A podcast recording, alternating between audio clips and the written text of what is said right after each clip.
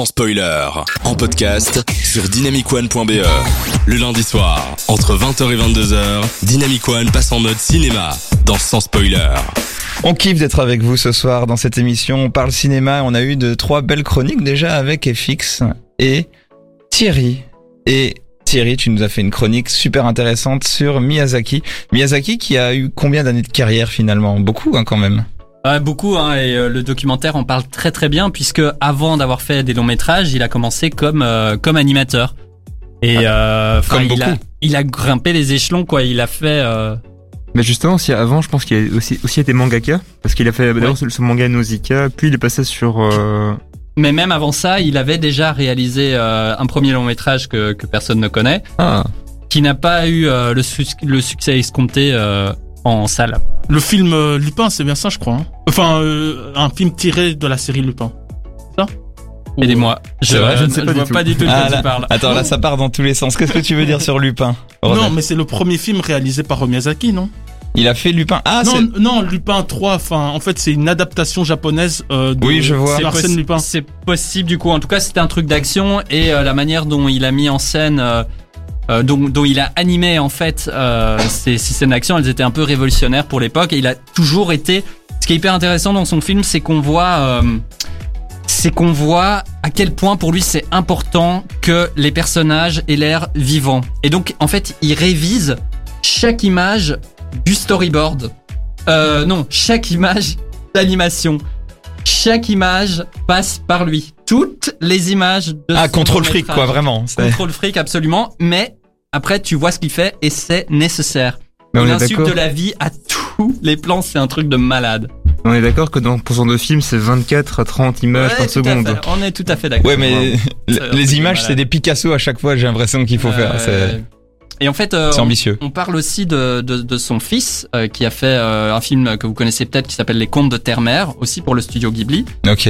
Et euh, Cette lui- famille, quoi. Lui, euh, lui est aussi réalisateur, mais euh, il n'arrivait pas à insuffler euh, la vie dans euh, les personnages, et donc il y a eu un conflit, etc. Et tout, tout le film parle de tous ces événements. C'est- vraiment absolument génial pour voir comment on fait des films. Mais son fils, finalement, il va passer à la 3D, lui, justement. Alors c'est fort possible. Donc moi j'ai parlé d'un deuxième documentaire euh, qui s'appelle Never Ending Man. C'est la suite de, de ce film, et donc j'imagine que la question est abordée dans dans ce film-là. Qui, qui, qui- que tu as vu Non, que je tu l'ai n'as pas vu. Je l'ai pas vu. Il est pas gratuit. Bienvenue dans Sans. Spoiler, les films qu'on regarde sont essentiellement gratuits. Ouais, ouais, tout à fait. Par contre, vous saviez que du coup, bah, qu'il il faisait encore un dernier film. Enfin, il est encore euh, en vie et tant qu'il Oui. continue, je pense qu'il fait son film, son dernier. euh, Moi, j'ai surtout l'impression que Miyazaki, en fait, il prend euh, à chaque fois, il acte en mode c'est fini, je fais plus de films, mais c'est plus pour se donner. Il veut pas donner de faux espoirs et puis que finalement, à un moment, il y arrive pas. C'est plutôt, allez, c'est fini. Oh, allez, un petit dernier. Et c'est un petit dernier depuis euh, deux trois films là, en fait, j'ai l'impression. Euh, il a il a pris deux fois sa retraite effectivement. Et comme euh, comme tu dis, il travaille sur un long métrage qui est l'histoire d'une chenille qui devient un papillon et c'est rigolo parce que c'est un peu son histoire quoi. Il, il était en train de, de, de, de mourir en fait à faire de l'animation, il est passé à l'animation 3D. Et donc peut-être du coup avec son fils comme tu le dis, je ne le sais pas. Et il a retrouvé un nouveau souffle à 80 ans quoi. Ouais, c'est dingue. C'est génial. C'est incroyable. Mais c'est un, c'est une belle histoire, hein. l'histoire de ce réalisateur qui raconte de belles histoires. Robert. Euh, ben, en fait, sinon, j'ai remarqué que Miyazaki, c'est un des rares réalisateurs qui fait un peu euh, consensus auprès des cinéphiles et même du grand public.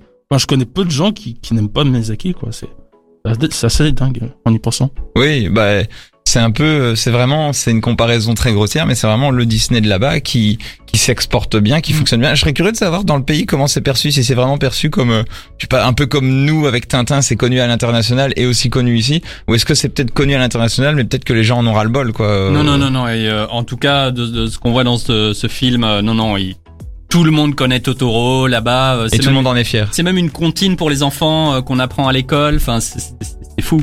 C'est fou. Euh, C'est leur grand Jojo à eux. très, très apprécié, ouais. Incroyable. Ah franchement euh, très chouette. Merci en tout cas de nous avoir rappelé que. Miyazaki est toujours là, toujours vivant, toujours debout. Ça fait plaisir. Toujours toujours, Pas mal. Oui, bah écoute. Et on euh, se l'écoute maintenant. On s'écoute maintenant. Vous êtes sur Dynamic One, on aime passer tous les genres musicaux. Non, je plaisante, c'est OMA et Ed Sheeran dans la suite de l'émission.